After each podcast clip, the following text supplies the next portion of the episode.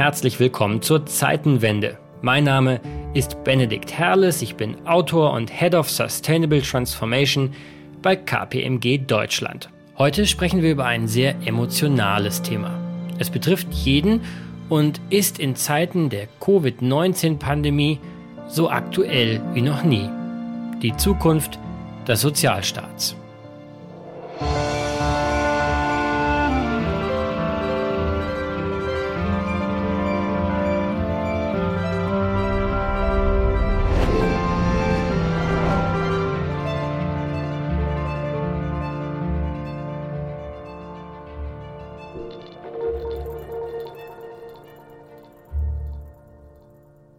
Sind in Deutschland ja sehr stolz auf unsere soziale Marktwirtschaft. Und der Sozialstaat ist natürlich ein integraler Bestandteil der sozialen Marktwirtschaft. Und er ist alt, weit über 100 Jahre. Er geht auf Reichskanzler Otto von Bismarck zurück.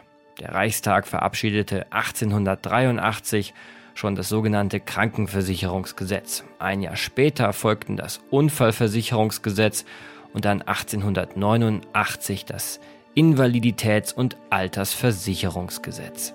Es war der Beginn der großen gesellschaftlichen Solidargemeinschaft. Für Bismarck war der Sozialstaat vor allen Dingen eine Reaktion auf veränderte gesellschaftliche Rahmenbedingungen. Die Industrialisierung, die Urbanisierung, das Bevölkerungswachstum und das Wegbrechen traditioneller Absicherungssysteme in Form der Familie. Dieser Sozialstaat hat in seiner Grundstruktur sogar zwei Weltkriege überstanden. Nach dem Krieg folgte 1957 dann die erste große Rentenreform. Die Regierung Konrad Adenauers führte das Umlageverfahren ein und schuf damit im Prinzip unser heutiges Rentensystem. Ein Generationenvertrag wurde erschaffen und seitdem gilt, Arbeitnehmer in Lohn und Brot zahlen jeweils für die aktuelle Rentnergeneration. Damals, nach dem Krieg, hatte sich in der jungen Bundesrepublik Altersarmut breit gemacht. Während das Wirtschaftswunder die Gehälter kräftig steigen ließ, stagnierten die Renten. Krieg, Vertreibung und Inflation hatten Ersparnisse aufgefressen. Und wer seine Kinder an Feind oder Gefangenschaft verloren hatte, konnte nicht auf familiäre Unterstützung setzen. Gleichzeitig ließen die Babyboomer die Geburtenzahlen steigen die arbeitende Bevölkerung sollte auf absehbare Zeit wachsen. Kurzum, aus damaliger Sicht sprach wirklich alles für ein solches Umlageverfahren. Und die Reform war erfolgreich. Nach Einführung des Systems stiegen die Seniorenbezüge drastisch an, genauer gesagt um mehr als 60 Prozent. Und seitdem, seit dieser Reform, sind die Renten hierzulande dynamisch an die Bruttolohnentwicklung angepasst. Wir werden, meine sehr verehrten Damen und Herren, Leistungen des Staates kürzen, Eigenverantwortung fordern und mehr Eigenleistung von jedem Einzelnen abfordern müssen. Die nächste ganz große Reform folgte dann unter der rot-grünen Regierung von Kanzler Gerhard Schröder. Die Riester-Rente wurde eingeführt und vor allen Dingen das Arbeitslosengeld II, besser bekannt als Hartz IV. Fordern und fördern lautete nun das Motto. Bis heute sind diese Reformen höchst umstritten. Und bis heute streitet man sich jedes Jahr in Berlin um die Zukunft des Sozialstaats. Man diskutiert über viele Themen, über Mütter, über Grund, über die Flexi-Rente. Jede Partei hat ihre Konzepte in der Schublade. Kein Monat vergeht, ohne dass nicht in Talkshows über die Zukunft des Sozialstaats, über Gerechtigkeit und Ungerechtigkeit, über Umverteilung und Finanzierung des Sozialstaats diskutiert wird. Und dann kam die Covid-19-Pandemie. In wenigen Wochen wurde uns die Bedeutung des Sozialstaats vor Augen geführt.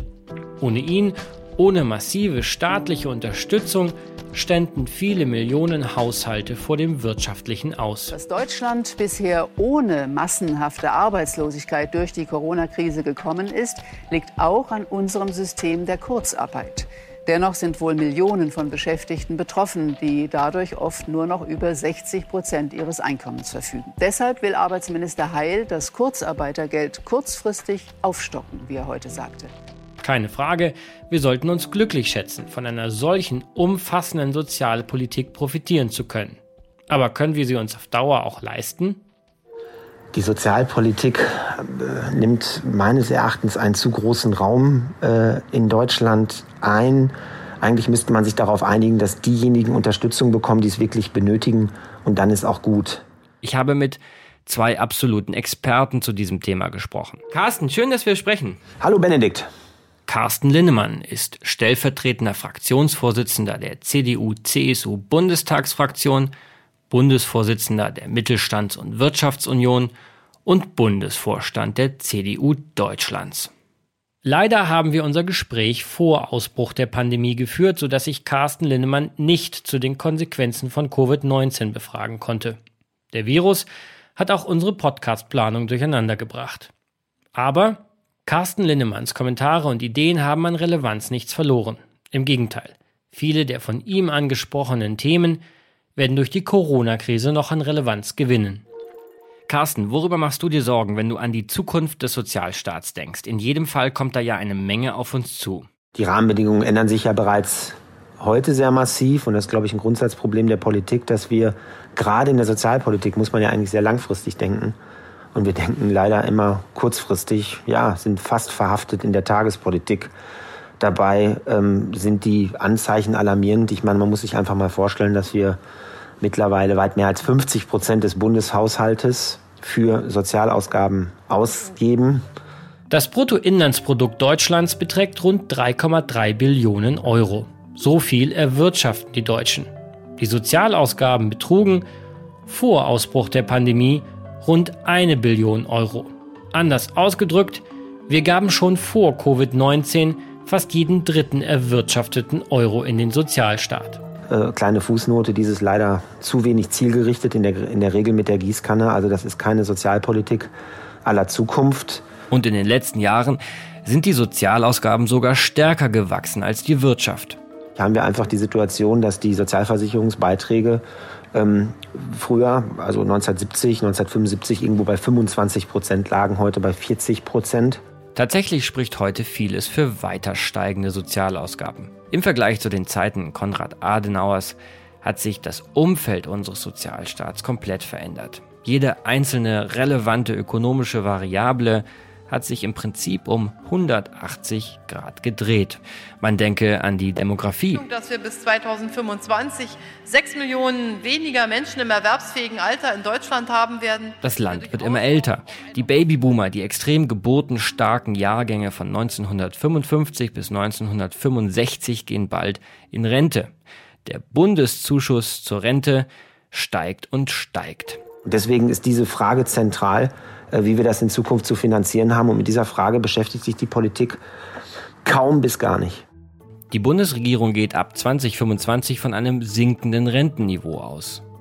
Die Rahmendaten der Altersvorsorge stimmen hinten und vorne nicht mehr. Wir finanzieren dieses System vor allen Dingen über Abgaben auf Löhne und Gehälter. Aber das könnte langfristig zum Problem werden, denn wenn Maschinen, künstliche Intelligenzen, Roboter immer mehr ökonomische Wertschöpfung übernehmen, dann kommt der Faktor Arbeit unter Druck. Wenn Jobs wegfallen, ich denke da an die Kassierer, äh, Banken, Versicherungen, ähm, ich denke da äh, an, an große Unternehmen, die ganzen Buchhalter etc., ähm, da müssen wir uns die Frage stellen, wer bezahlt denn dann unser Sozialsystem? Und das ist keine Science Fiction. Das erleben wir heute schon. Seit Jahrzehnten, seit den 80er Jahren fällt die Lohnquote und steigt die Gewinnquote, also der Anteil von Gewinnen bzw. der Anteil von Löhnen am Volkseinkommen. Dafür ist natürlich nicht nur die digitale Transformation verantwortlich. Auch die Geldpolitik der EZB, die Nullzinspolitik spielt da eine ganz gehörige Rolle. Dank dieser Geldpolitik bietet der Aktienmarkt langfristig höchste Renditen, doch davon wollen die meisten Deutschen partout nichts wissen. Sie setzen lieber auf Sparbuch und Spareinlagen, nur etwas mehr als 16 Prozent besitzen Aktien oder Beteiligungen an Aktienfonds. Anders ausgedrückt, das System der Vermögensbildung und Altersvorsorge funktioniert in Deutschland langfristig so wahrscheinlich nicht mehr. Ja, zuletzt ging es dank Covid-19 kräftig bergab auf den Aktienmärkten. Aber die bisherige Geschichte des Börsenhandels zeigt auch, in der langen Frist waren solche Einbrüche zumindest bisher zu verkraften. Denn langfristig ging es immer wieder bergauf. Von den enormen Renditen am Kapitalmarkt hat das Rentensystem heute nichts, weil wir kein kapitalgedecktes System haben, sondern eben ein Umlagesystem. Die vielen Herausforderungen für unseren Sozialstaat führen immer häufiger zu Forderungen nach radikalen Reformen. Das bedingungslose Grundeinkommen ist en vogue, die Logik überzeugt vielleicht viele, wenn Maschinen immer mehr Arbeit übernehmen, dann muss man den Bürgern eine Grundlage für ihr Leben bieten und eben ein bedingungsloses Grundeinkommen. Carsten, du bist gegen ein bedingungsloses Grundeinkommen. Wieso eigentlich? Die Argumente klingen doch auf den ersten Blick erstmal ganz vernünftig. Nämlich, wie klingen die Argumente, Benedikt? Naja, ähm, sozusagen ähm, eine komplette Revolution des Sozialstaats, ähm, eine, ein gerechterer Sozialstaat, eine Vereinfachung des Sozialsystems ähm, und am Ende des Tages eine größere soziale Sicherheit in Zeiten einer massiven technologischen Transformation. Ich glaube einfach, natürlich abgeleitet durch unser Menschenbild, aber auch die Freiburger Schule, die eigentlich die Weichen gestellt hat für unsere soziale Marktwirtschaft, hat immer vom Subsidiarität gesprochen, eines der wichtigsten Prinzipien, die es eigentlich gibt, nämlich die Eigenverantwortung des Einzelnen. Dass man die stärkt und dass daraus was erwächst, das ist eigentlich das, wovon wir ja seit Jahrzehnten profitieren, das ganze Land aufgebaut haben. Eigentlich aus dieser Eigenverantwortung ist Wohlstand entstanden. Und dieses bedingungslose Grundeinkommen, es kommt mir vor, dass viele sagen, die Digitalisierung der Arbeitswelt wird solch große Auswirkungen haben, dass Millionen von Menschen keinen Job mehr haben. Und um für die etwas zu tun, kreieren wir ein bedingungsloses Grundeinkommen. Und damit wird es meines Erachtens noch schlimmer, als es vorher schon war, weil die intrinsische Motivation des Einzelnen fällt weg. Man fühlt sich wie auf einem Abstellgleis und deswegen habe ich damit ein Problem. Aber was sind die Argumente und Perspektiven der Verfechter eines Grundeinkommens? Am Telefon begrüße ich jetzt Professor Thomas Straubhaar, einer der führenden und prominentesten Befürworter des bedingungslosen Grundeinkommens. Er ist Volkswirt und Professor für internationale Wirtschaftsbeziehungen an der Universität Hamburg. Von 2005 bis 2013 war er Präsident des Hamburgischen Weltwirtschaftsinstituts.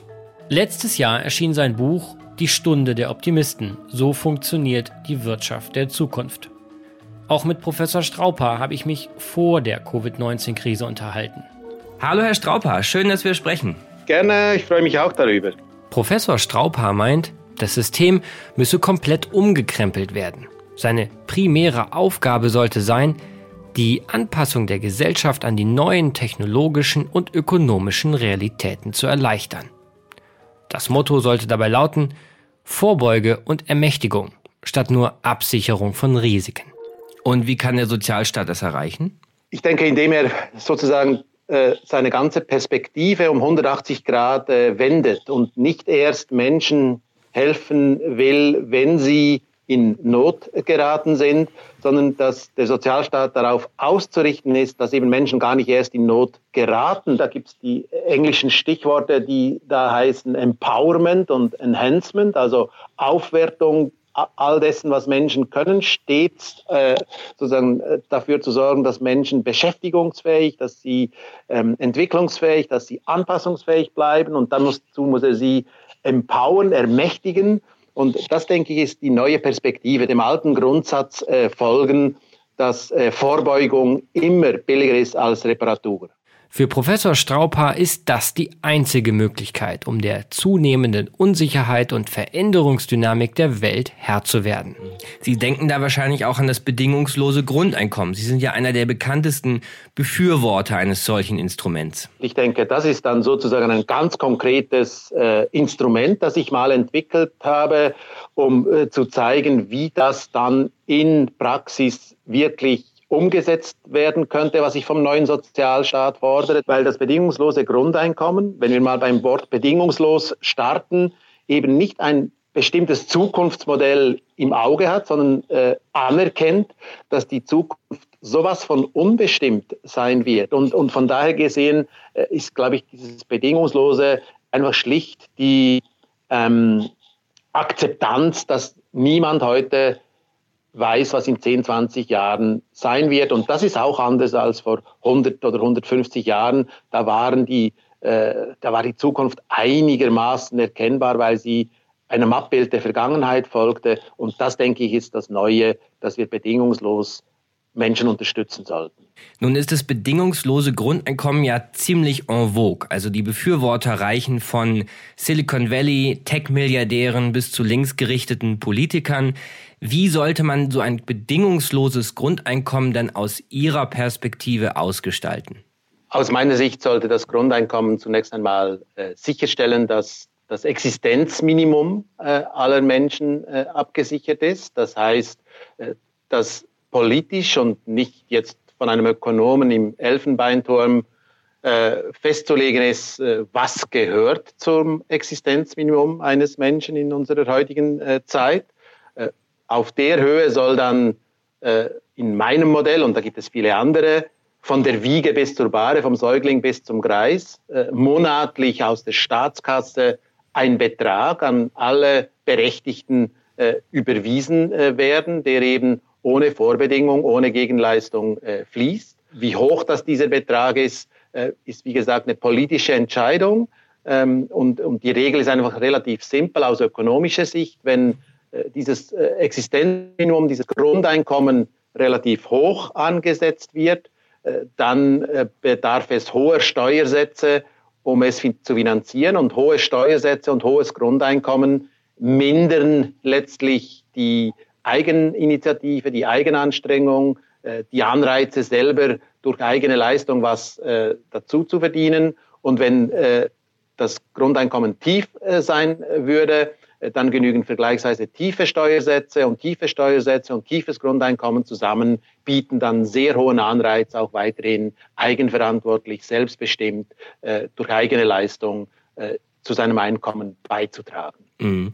Aber wollen wir es nicht mal konkret machen? Was für eine Zahl würde Ihnen denn in den Sinn kommen für so ein bedingungsloses Grundeinkommen? Ich habe es einfach äh, so gemacht, dass ich mal geguckt habe, wie hoch äh, sind die Sozialstaatsausgaben heutzutage bereits in äh, Deutschland, wenn Sie alles, was im Sozialbudget äh, enthalten ist, zusammenzählen. Äh, dann gibt es die offizielle Zahl von Größenordnung einer Billion Euro pro Jahr, 1000 äh, Milliarden.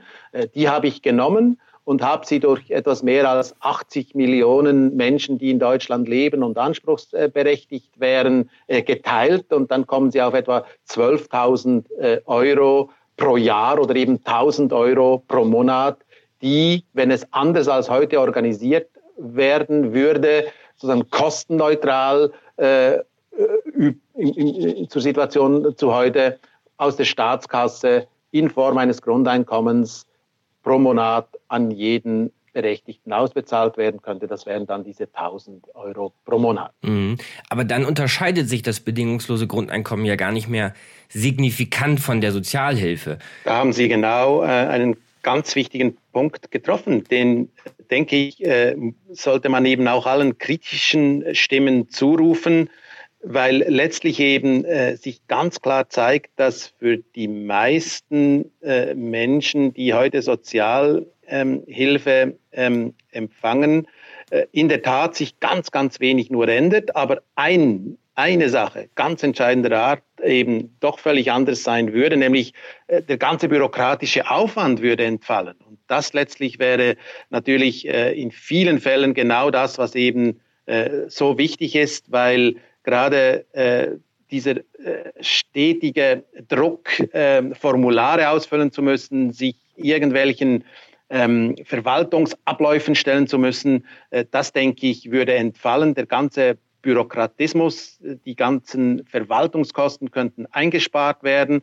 Und letztlich sieht man ja sehr schön beim, beim Kindergeld, äh, dass dort eben äh, aus vielen oder bei der Unterstützung für jungen Menschen, aus vielen verschiedenen Kanälen wird heute immer äh, erst gegen entsprechenden Verwaltungsaufwand folgen diese Zahlungen. Das würde alles entfallen können. Es wäre viel einfacher, transparenter und eben letztlich ein Vorschuss auch gerade bei jungen Menschen, bei anderen auch, aber bei jungen Menschen ein Vertrauensvorschuss, das vielleicht nicht alle rechtfertigen würden, aber das eben doch ähm, für eine Vielzahl von Menschen das Leben erleichtern würde. Professor Straubhaar geht es also nicht nur um das Grundeinkommen an sich, sondern um einen massiven Abbau der Sozialstaatsbürokratie.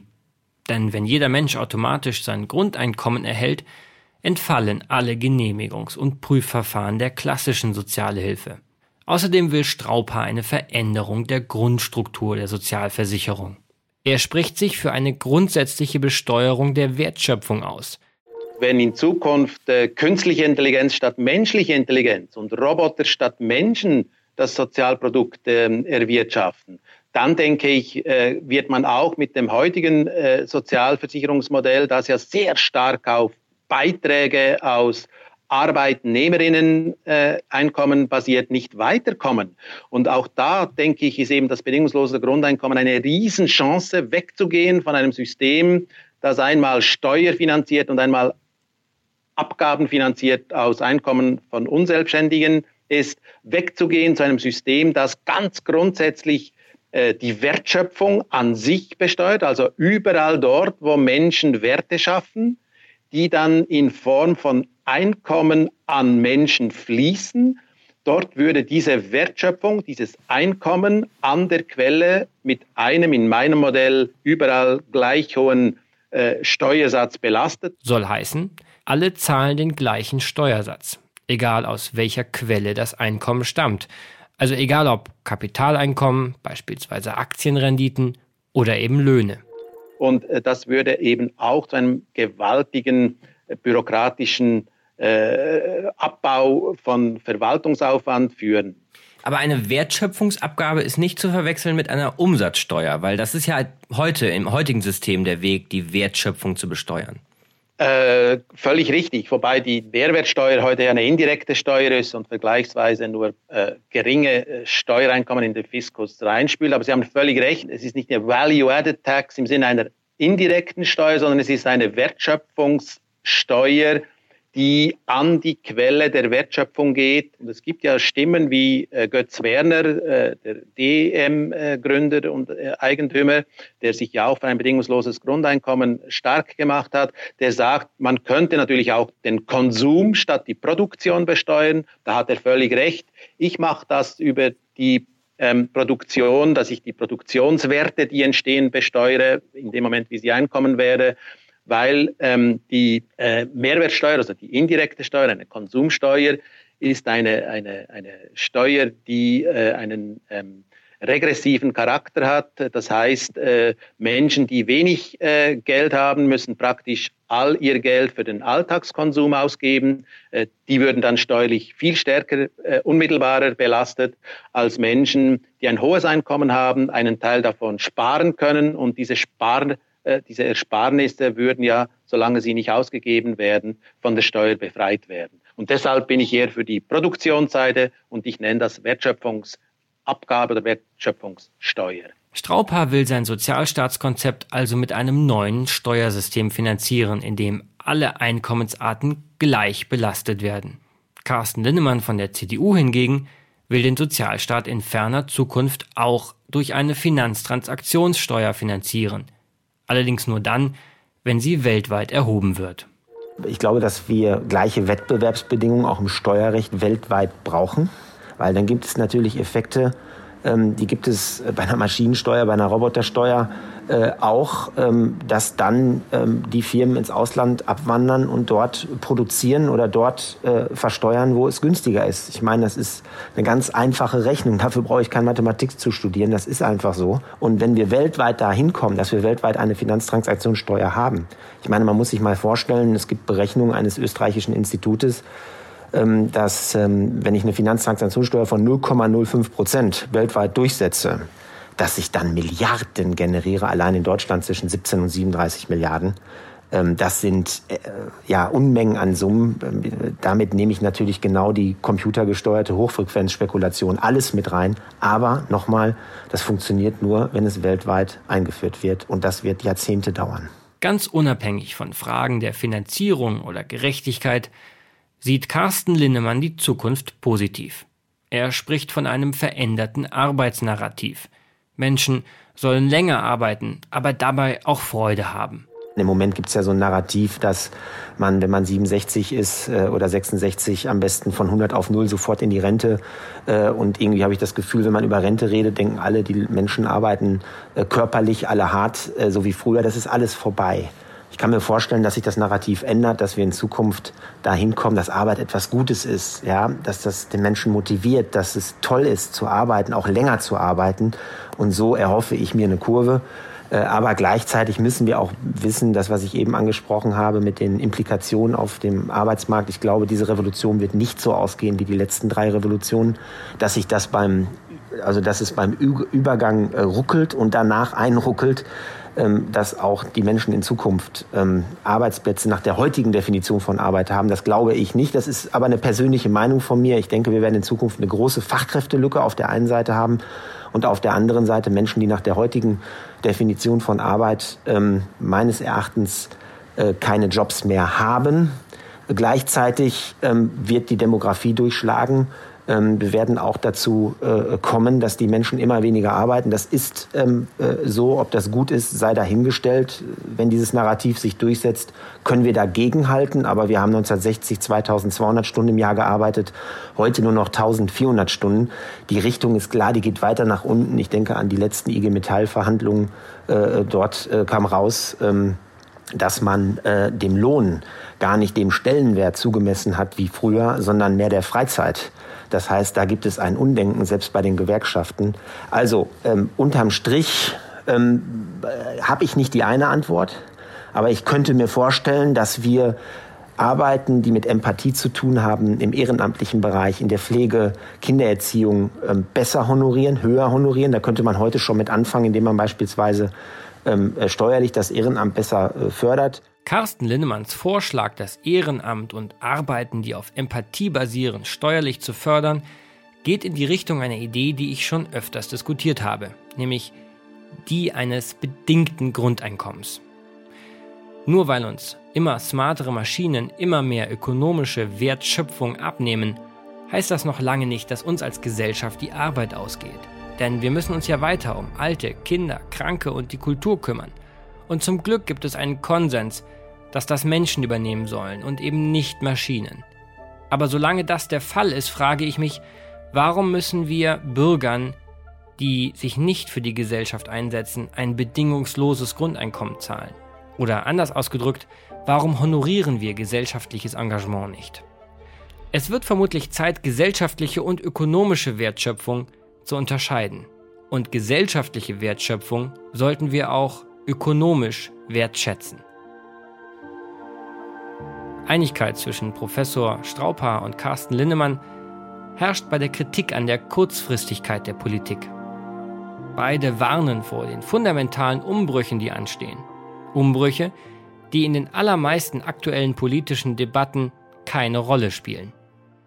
Darüber nachzudenken, wie soll eine Gesellschaft des 21. Jahrhunderts äh, aussehen, und das ist ja das, was ich in Deutschland so schmerzhaft vermisse, dass man immer nur sagt, was geht nicht und was will man nicht und ähm, dass man sehr stark darauf basiert, äh, Vergangenes äh, zu konservieren und eigentlich gar nicht fragt, ähm, was soll geschehen und was möchte die vor allem jüngere Generation ähm, an Veränderungen und wie groß dann auch die, äh, sag ich mal, äh, aktive Mitarbeit ist bei solchen Fragen sieht man ja an der Fridays for Future Bewegung so wunderbar, dass eben auch junge Menschen, jüngere Generationen für Politik zu begeistern sind, wenn es um ihre Zukunft geht. Ein fantastisches Schlusswort. Wir sind aber noch nicht ganz am Ende, weil eine Frage fehlt noch, die ich allen meinen Gästen stelle. Wie stellen Sie sich die Welt im Jahr 2051 vor? Der Hintergrund, ich bin 35 Jahre alt und glaube ich den Briefen der Rentenversicherung, dann werde ich im Jahr 2051 in Rente gehen, das ist genau zur Mitte des Jahrhunderts. Was werden wir bis zur Mitte des Jahrhunderts schaffen? Was wird sich verändern? Wie stellen Sie sich Deutschland, Europa, die Welt im Jahr 2051 vor? Ich denke, dass der entscheidende Punkt ist, dass wir uns eben nicht ein bestimmtes Bild machen sollten, sondern dass wir sagen sollten, das Ziel für 2051 ist es, dass möglichst viele Menschen möglichst besser als heute leben, dass sie glücklich sind, dass wir ein fröhliches Land äh, sind, in dem sich äh, die Menschen äh, sehr zufrieden fühlen und glücklich sind mit dem, äh, wie sich die Dinge entwickeln. Dass wir in dem Sinne, das wäre das Ziel. Äh, aber wie wir dieses Ziel erreichen, das würde ich eben gerade nicht vorgeben, weil das niemand so genau weiß, welches der beste Weg ist äh, zum Ziel. Und ich würde sagen, wir sollten genau diese Flexibilität haben, dass wir zwar Ziele vorgeben, also glückliche Menschen zu haben 2051, dass wir aber den Weg freilassen und damit auch die Vorstellung, was dann genau sein wird, nicht schon heute vorbestimmen, weil das würde meines Erachtens viel zu viele Kräfte binden auf eine Vorstellung, die dann trotzdem völlig anders aussehen wird, weil so viele Dinge sich die nächsten 30 Jahre entwickeln werden, wie wir uns das heute nicht ansatzweise vorstellen können. Und wie stellt sich Carsten Linnemann das Jahr 2051 vor? Also meine Vision ist dahingehend sehr, sehr positiv, dass wir die besten Voraussetzungen haben, wenn wir heute uns endlich mit diesen nächsten Jahrzehnten beschäftigen und die richtigen Zukunftsthemen angehen, dass wir es packen weil es ja die Menschen sind in Deutschland, die dieses Land erfolgreich gemacht haben. Es kommt ja nicht von ungefähr, dass wir die meisten Hidden Champions, die meisten Weltmarktführer haben, ähm, dass wir eine tolle Tarifautonomie haben, ein Ökosystem mit Wissenschaft, Wirtschaft, Politik, vieles, vieles mehr, Familienunternehmen. Ich könnte dranbleiben. Das heißt, wir haben die besten Voraussetzungen. Das macht mir Mut. Aber um 2050 ein Leben zu genießen, in dem es uns allen gut geht, in dem wir zufrieden sind, Dafür brauchen wir erstmal die Formulierung von Visionen. Das findet nicht statt. Und deswegen könnte ich jetzt alle Bereiche durchgehen, aber ich nehme jetzt nur mal zwei, drei beispielhaft. Meine Vision wäre es für 2050, dass wir weltweit einen Emissionshandel haben mit einem Preis für die Tonne CO2, um weltweit endlich voranzukommen beim Thema äh, Klimawandel. Eine Vision wäre es, dass die Menschen gerne arbeiten und gar nicht aufhören wollen zu arbeiten, weil es eine Erfüllung ist und dass Arbeit dann wirklich etwas Positives ist.